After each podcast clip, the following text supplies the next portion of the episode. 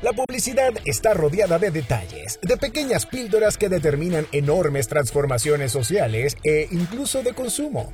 Pero, ¿qué hay detrás de esos pequeños detalles? Produ Publicidad presenta Reload, un espacio para discutir la coyuntura publicitaria junto a sus protagonistas, un espacio para recargarnos una y otra vez de nuevos conceptos. Cero para la Argentina, cero para Perú. No pudo otro empate. Estamos muy cerca de verdad de quedar afuera y no es broma. En el peor momento, yo aposté por la selección. Una movida de marketinera muy, pero muy particular, ¿no? Era como muy riesgosa también. Y se burlaron de mí. El tipo de noble. Sí. En este momento el tipo lo tiene de corbata. Me dieron por muerto. Nos quedamos acá, lo vemos con los televisores Noblex. Sí, sí, se va a fundir, Noblex se está pegando un tiro boca. Soy el gerente de Noblex. Y esta es la historia de mi promo.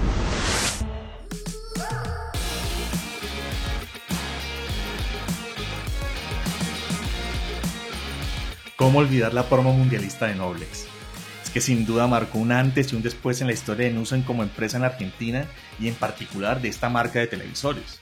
Hoy, incluso seis años después, volvemos a hablar de ella porque ahora convertida en película, alcanzó un León de Oro en la categoría Entertainment de Cannes Lions 2023, el festival de publicidad más importante del mundo. Pero ¿qué hay detrás de esta campaña? ¿Y por qué seguimos hablando de ella? En el quinto episodio de Reload, disponible en radioprodu.com, conversé con Marcelo Romeo, CMO de Newsan y la cabeza de esta maniobra magistral. Hablamos de su vida, de premios, de marketing y de ideas líquidas. Hoy presentamos la campaña del siglo. Bueno, Marcelo, muchas gracias por estar en Reload. Hola Cristian, Buen- buenos días para mí. Eh, gracias por la invitación, un placer.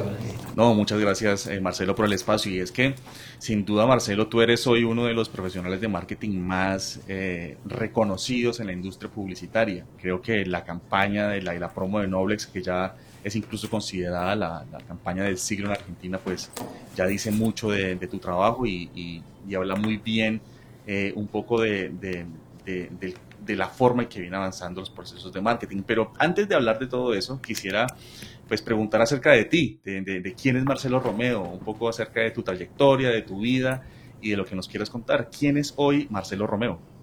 Mm, Bueno, primero gracias por tus palabras. Marcelo Romeo es un- una persona, un profesional. Hoy tengo 56 años en el documento, pero me siento decididamente más joven que eso. Eh, estoy casado, felizmente casado con mi señora, que es psicóloga. Tengo tres, tres hijos, dos de los cuales estudian marketing, mercadeo para, para vos. Eh, así que están un poco influenciados. Espero que le vaya muy bien su, su carrera.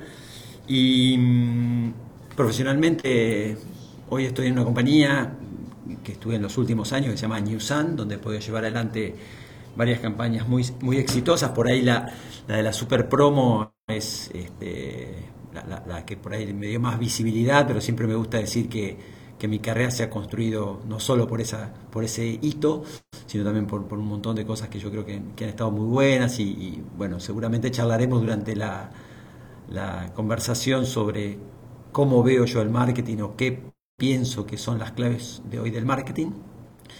Eh, volviendo a, lo personal, eh, soy licenciado en Relaciones Públicas, egresado de, de UADE, soy, tengo un MBA, Business Ma- Master Administration, en, eh, en la Universidad de Belgrano.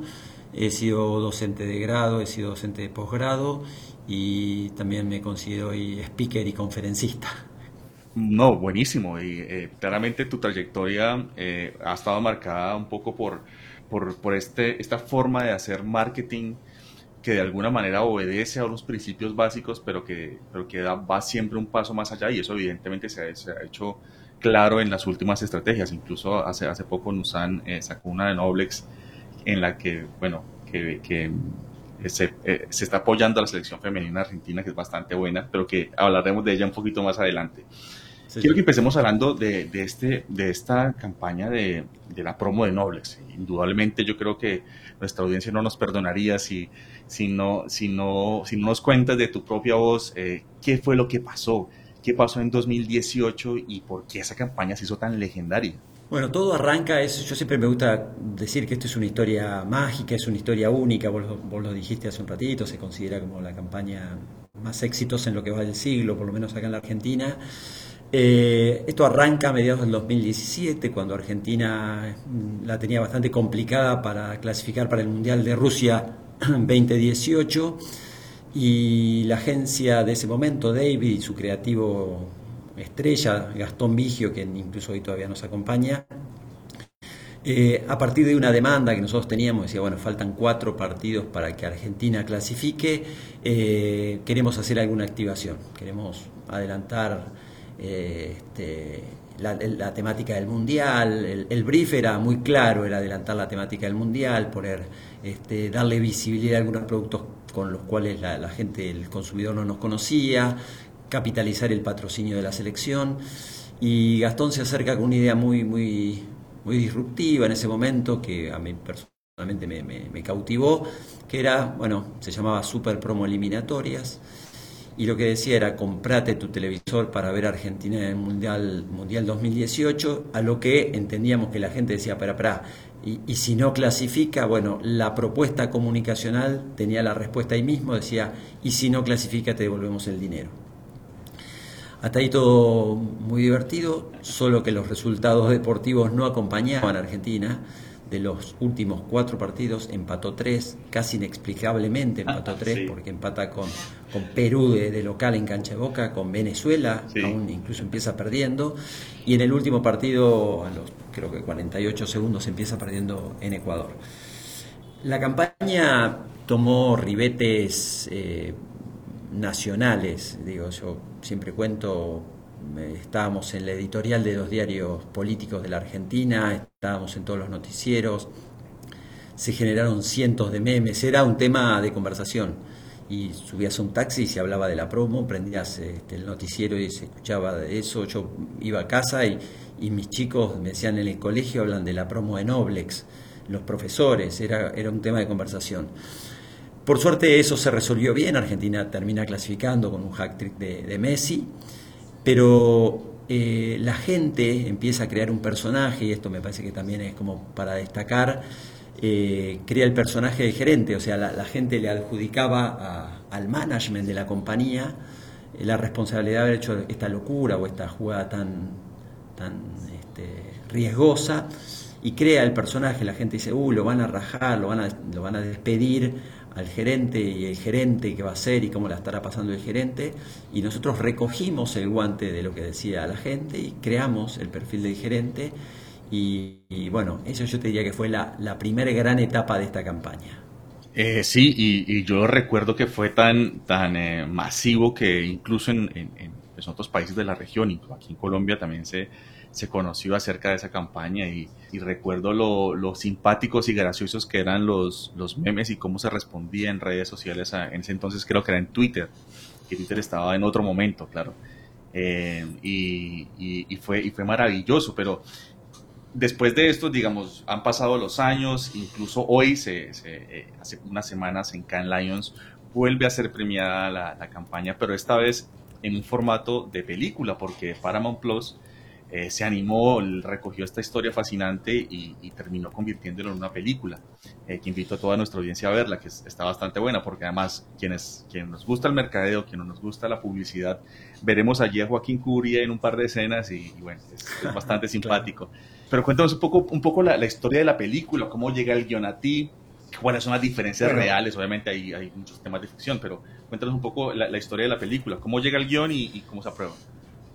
Bueno, eh, esto que te contaba al principio arranca en el 2017, te voy a hacer como, voy a ir a pasos largos para llegar a la película. Eh, sucedió lo del 2017, creo que sí, como me decías vos, eh, esta campaña inauguró un sistema nuevo de comunicación o, nos llevaron a, a, que Twitter y WhatsApp y los memes sean los contenidos generados por los consumidores, fue como muy disruptivo desde ese lado. Eh, había tanto, pero tanto material que al año siguiente nos animamos a documentarlo en un libro que se llama El gerente de Noblex, que cuenta ni más ni menos eh, detrás de escena, cómo se concibió la idea, cómo fueron las reuniones, qué pasó antes del partido tal, qué pasó después del partido tal, qué dudas teníamos, cómo operamos esa promoción, porque realmente había, era muy muy rico de, de transmitirlo, así que lo queríamos dejar plasmado en un libro Ese libro después se convirtió en un podcast un año después. Ese podcast después se convirtió en un caso de estudio en el IAE, que es una escuela de negocios muy prestigiosa acá en la Argentina, eh, que se lo estudia, eh, se lo estudia como caso de negocio, de vuelta, porque tiene este, muy, muy sabroso. Y a fines del 2021 eh, tenemos algunas charlas habituales con Paramount, porque es en la Argentina Paramount también tiene un canal de, TV abierta que se llama Telefe, y, surge a partir de, algunas charlas, yo diría casi informales, que ellos estaban buscando algún contenido para generar previo al Mundial, con la temática futbolística. Eh, nosotros les acercamos el libro y, empezamos a, este, casi este, inconscientemente, eh, la gente de Paramount presenta el, guion en Miami. Eh, yo la verdad, te, confieso, no con mucha fe, porque dije, va a ser difícil, ¿por qué la harían?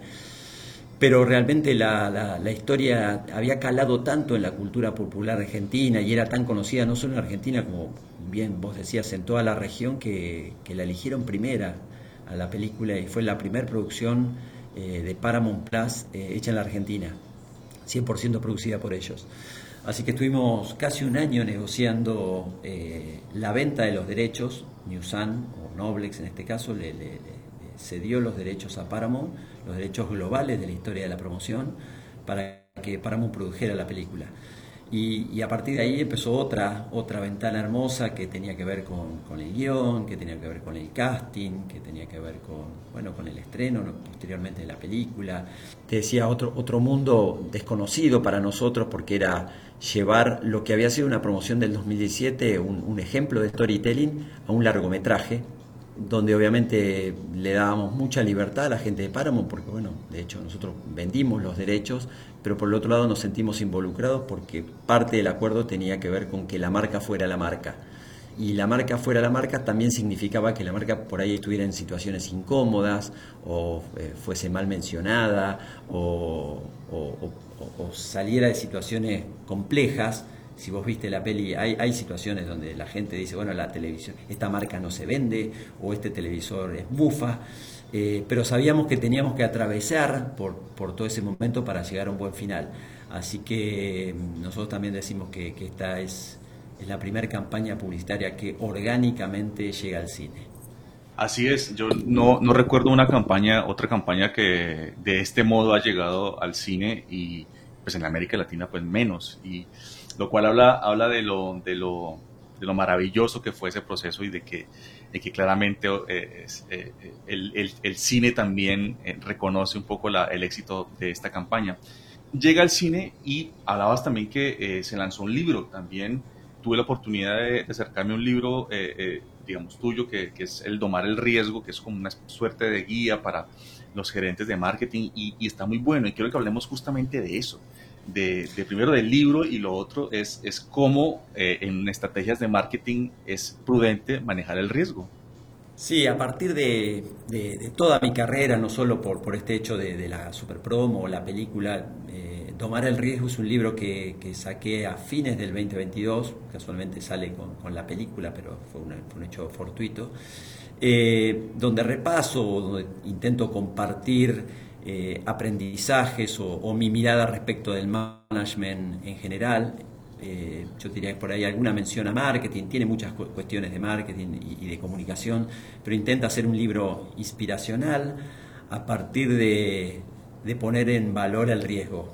El riesgo uno habitualmente lo pone como en, este, las malas palabras, ¿no? de, de la incertidumbre, de la vulnerabilidad, del riesgo, palabras en las que uno no está cómodo y la invitación del libro es que, es que el riesgo puede ser un combustible divino, muy lindo, para, para animarse, para despegar, para, para sobresalir, para hacer las cosas desde otra mirada. Así que el libro intenta eso, es, es, un recorrido a través de mi carrera, es un libro que lo puede leer una persona que quiere pintar o que quiere eh, hacer música, porque habla de que te animes, de que te animes a hacer las cosas distintas, que la vida es demasiado corta como para no jugársela. Claro, y, creo que también es, es, es una lección para, para, las personas que hoy trabajan en marketing eh, y tiene que ver con, el, eh, con la importancia de asumir, de asumir ciertos riesgos controlados, por supuesto, pero, pero es atreverse a ir un poco más allá en, en las estrategias de mercadeo, que creo que un poco es, es, es la lección que dejó esta, esta promo de Noblex. Pero ah, sigamos hablando un poco de, de, esta, de esta campaña y de la, y de la película. Cierra la película, eh, se lanza la película y, y aparece este, esta, este premio en Cannes Lions. Cuéntame un poquito eh, qué significa para ti eh, eh, nuevamente estar presente en ese festival y nuevamente, pues además ganar un Gran Prix, que no estamos hablando de cualquier, de cualquier premio. Eh, cuéntame un poquito acerca de esa experiencia. Ganamos oro, no, no, fue Grand Prix, pero igual me parece que es súper meritorio. Ganamos oro en, en Entertainment, la película ganó oro en Entertainment haber llegado, nosotros ya habíamos ganado un León de Oro con la Super Promo en el 2018 lo habíamos ganado en el 2019 en eh, Effectiveness, que tiene que ver con aquellos que hayan ganado el oro el año anterior, se miden los resultados y volvimos a ganar el 2019. Y ahora verlo ganar en Entertainment con la película me parece que es, es, es este, de vuelta un broche a otra, un broche de oro para otra etapa eh, en lo personal una satisfacción enorme porque ya no era una campaña publicitaria, sino que era un contenido, era un contenido brandeado, estaba inspirado en una campaña, yo creo que lo que puso este, en juego el jurado tenía que ver con eso, era un reconocimiento de una campaña que haya llegado al cine y lo haya hecho de, de manera legítima porque era un contenido que, que, al director le interesó, que a Paramount le interesó y que realmente funcionó muy bien en, en la plataforma. Así que eh, una muy buena experiencia haber estado en Cannes, haber podido subir ese enorme escenario, eh, haber podido compartir con la, gente de Paramount, la gente de GATT, eh, que es quien estuvo también, y con Gastón Vigio, eh, atrás de, de, del proyecto de la película. Eh, no solo actúa Joaquín Cubría, eh, hay también un, un, bolo mío, así que tendrías que reverla para, para ver dónde me encontrás. Como Ay, bueno, sí, te, tendré, tendré que verla nuevamente. Sí, yo recuerdo haber, haber, visto a Joaquín, pero voy a, voy a verla nuevamente seguro. Eh, después, después de esa, después de esa, eh, de esa gran experiencia, obviamente que creo que, que sí marcó un hito seguramente para la marca eh, Noblex y para incluso para Nusan como compañía. ¿Qué, ¿Qué, vino después de eso? Cuéntame un poquito la experiencia, ¿qué, qué, qué se esperó después del, de, de, esta gran campaña? Mira, yo siempre intento transmitir que, que Noblex no, no, no, ha sido solo la promo, la promo evidentemente ha sido un quiebre y creo que le ha encontrado un tono a la marca creo que la marca encontró un camino de comunicación, pero cuando uno recorre eh, los intermedios entre la campaña Super Promo y hoy, hay, hay un montón de, de, hechos relevantes desde marketing que han sido muy, muy exitosos. Recuerdo una campaña que hicimos con Netflix que se llama El mejor trato de la historia, donde el gerente le, propone a Netflix poner un botón en sus controles remotos a cambio de todas las figuras de Hollywood y tenemos un comercial que hoy tiene creo que 16 millones de vistas en YouTube, se llama El mejor trato de la historia eh, y que está protagonizada por todas figuras de Netflix. Y, vos decís cómo Noblex, una empresa de tecnología argentina, eh, tiene un comercial con todas esas figuras. Eh, o acciones que hicimos durante la pandemia, recuerdo una que era este, eh, quédate en tu depto, en tu, en tu departamento, que iba un poco en contra de quédate en tu casa, que era una, una acción muy, muy viral donde la gente tenía que mirar por, por la, los balcones o las ventanas de sus departamentos, no de sus casas, porque hay gente que no tiene casa, tiene departamento, y que veía ploteado el techo de los buses, en vez de, ver el lateral, la gente no podía salir, veía el, techo, y cosas que hicimos con la Copa América, recuerdo una, una campaña que se llamó Quiricocho, que nos, nos fue realmente muy bien y fue muy disruptiva, algo que hicimos con Luis Miguel y Netflix, y, y, te diría, volviendo para acá, lo último que hicimos y que fue posterior a la película, se llamó Promo Paga Dios, que fue también muy muy fuerte que iba en el tono de la marca, que le proponía a los consumidores eh, comprar un televisor de 65 o 75 pulgadas el 30 de octubre. El 30 de octubre es el día del cumpleaños, el nacimiento de Diego Maradona, en Argentina, este, entiendo que en toda Latinoamérica a Maradona se lo conoce como Dios. Claro. Eso tiene un logo, ¿viste? El, el, el, la I y, y, la O es el 1 y el 0. Y la promo se llama Paga Dios. Paga Dios, eh, por lo menos en, nuestra región, significa que Dios te lo pague, o sea, que, que, que lo pague otro, no, no lo sí, pago sí, yo. Y, y, la promo era pago, que hacer un paga Dios, era comprar una tele ese día y si Argentina se consagraba campeón 50 días después, ¿verdad? 48 días después, el 18 de diciembre, nosotros te devolvemos el dinero. Lo interesante de esto, eh, eh, a mí me gusta, más allá de que Argentina salió campeón y, y, todos sabemos acerca de eso, a mí me gusta contar la efectividad que tuvo esta campaña, porque nosotros logramos vender en un día, que fue el 30 de octubre, un millón de dólares.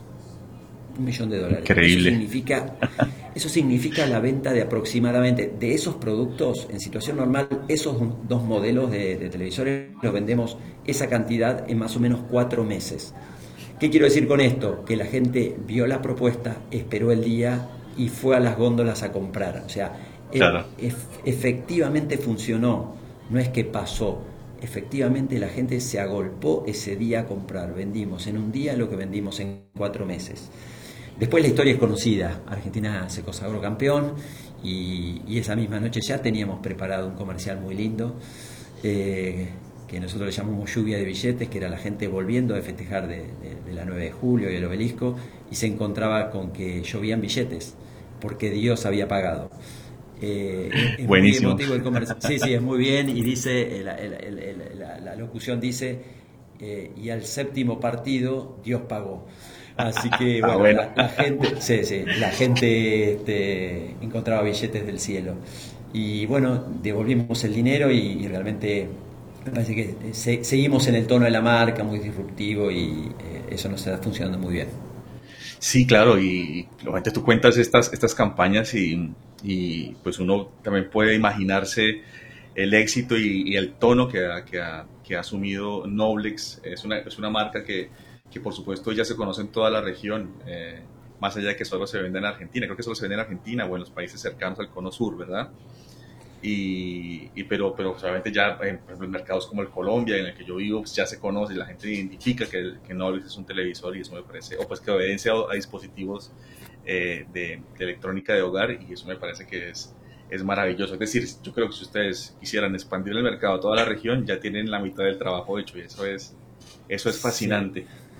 Recuerdo que la primera vez que nos vimos, nosotros nos conocimos en Cartagena. Sí, claro. Y, y me dijiste esto, me dijiste, si ustedes vendiesen Noblex acá, les iría muy bien porque la marca es muy conocida, mirá, y, y- y volvemos a hablar y lo tenés presente, qué Sí. bueno eso. Imagínate, han pasado ya que cuatro o cinco años de eso, ¿no? Sí, sí, sí, absolutamente. In- Increíble.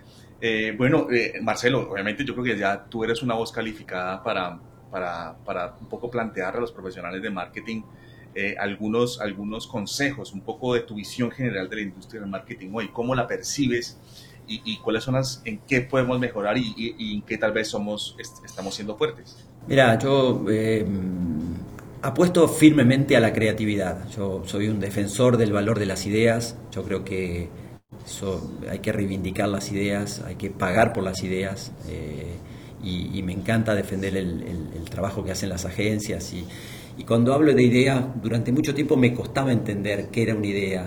Yo siempre cuento que venían las agencias y me decían, bueno, te voy a contar una idea. Yo les decía, bueno, pero contame el guion, como, como si, la idea fuera un comercial. Hasta que un día me di cuenta que las ideas son líquidas, que la super promo es un buen ejemplo. Fue una promo, pero también fue PR, fue redes sociales, es un libro y es una película. Porque son ide- ideas que mutan y que hay una idea en el fondo, pero después va tomando distintos formatos. Entonces, lo primero es apostar por la creatividad de la idea. Los otros días lo escuchaba, eh, escuchaba que alguien decía, que Fernando Machado decía algo así como pongan, pongan, eh, pongan eh, la plata donde, pongan creatividad donde ponen la plata. O sea, donde más plata pongan, pongan creatividad. Y, y yo estoy en esa línea. Creo que, que hay un cambio en nuestra profesión, creo que, que la velocidad a la que vivimos, los contenidos son cada vez más cortos, la, vorágine, la multiplicidad de plataformas, de, de- de- de dispositivos, nos obliga a, ir customizando todo el tiempo la- la- el material. Y, una- para mí uno de los grandes aprendizajes que he tenido en el último tiempo tiene que ver con la conexión con la realidad hay un montón de, cuestiones que pasan diariamente y que suceden en, en la vida y, que están muy cerca de la gente, que para mí son los grandes insights de, nuestros días. Eh, antes por ahí el insight tenía que ver con, bueno, qué, qué pasaba con el uso del jabón de tocador en tu casa y bueno, a partir de eso generamos algo. Pero creo que hoy hay temas, hay temas de conversación, está muy bueno estar conectado en Twitter, en redes, en TikTok, porque de ahí yo creo que salen las grandes oportunidades y las grandes ideas. Eh, y eso creo que son los insights de hoy. Eh, ese yo diría que es como para mí el, gran challenge que tenemos los marketers. Eh, obviamente la medición, creo que el tema de las plataformas, creo que inteligencia artificial es algo que nosotros tenemos que empezar a, ver, pero la conexión con la realidad es, es un gran paso porque la solución está ahí la solución está en la cabeza del consumidor. si yo quiero imponerle algo, me va a costar mucho tiempo, mucho dinero y, seguramente no le interese. Pero si yo activo algo que ese consumidor ya tiene en la cabeza, eh, todo va a ser mucho más fácil. Y, cuéntame, ¿cómo, ¿cómo ves la industria? Hoy has tenido también la oportunidad de ser jurado en varios festivales y, has tenido la oportunidad de ver el trabajo de, otros profesionales. Eh, y, creo que me ves un poquito el estado. ¿Cómo, cómo ves que hoy, están, que hoy estamos en la región en términos de mercadeo? Yo la veo muy bien en la región, la veo, la veo creciendo. Eh, tuve la posibilidad de estar en Cannes y, la verdad que veo las delegaciones de, toda Latinoamérica son muy fuertes, hay, hay mucha seriedad, hay mucho profesionalismo. Lo mismo cuando sucede en Cartagena, cuando sucede lo, de los EFI. Creo que Colombia ha dado un salto considerable, notable, eh, más allá de lo que ya significa Argentina, Brasil, México Creo que Colombia hoy está apostando fuerte, está sacando muy, muy buen material. Creo que hay cosas de Perú, que hay cosas de Chile que están creciendo muchísimo. Y, también rescato esto, que, que, son ideas, que son ideas que no son, que no son comerciales. Y, eso es lo que más me gusta, es una, una activación en una esquina, que sucedió algo y que, y que después es enorme la idea, aunque ejecucionalmente sea chiquita, eh, termina trascendiendo. Y eso me parece que es lo que nosotros tenemos que ver. Sí, claro, y yo estoy completamente de acuerdo contigo. Creo que a veces el, el, poder de las ideas eh, no se mide por el tamaño que se percibe inicialmente, sino por el, impacto que tengan en las personas. Y a veces ideas que se sienten pequeñas terminan siendo eh, verdaderas revoluciones que, de las cuales hablamos incluso después de años. También quisiera que me comentaras eh, tu opinión acerca de los festivales, de los festivales publicitarios, de creatividad y de efectividad. Creo que la, la, industria de la publicidad siempre ha mantenido vivo un debate que me parece bastante sano y saludable, que es eh, eh, frente, a, frente a la pertinencia de los festivales, frente a lo que se presenta en ellos y lo que termina pasando. Pero cuéntame tu opinión al respecto. Hace poco estuviste, estuviste en Cannes y, y cuéntame un poco la experiencia y tu experiencia de los festivales en general. Mira, yo, yo soy un defensor de los festivales. Para mí eh, está muy bien que, haya festivales que se reconozcan los buenos trabajos.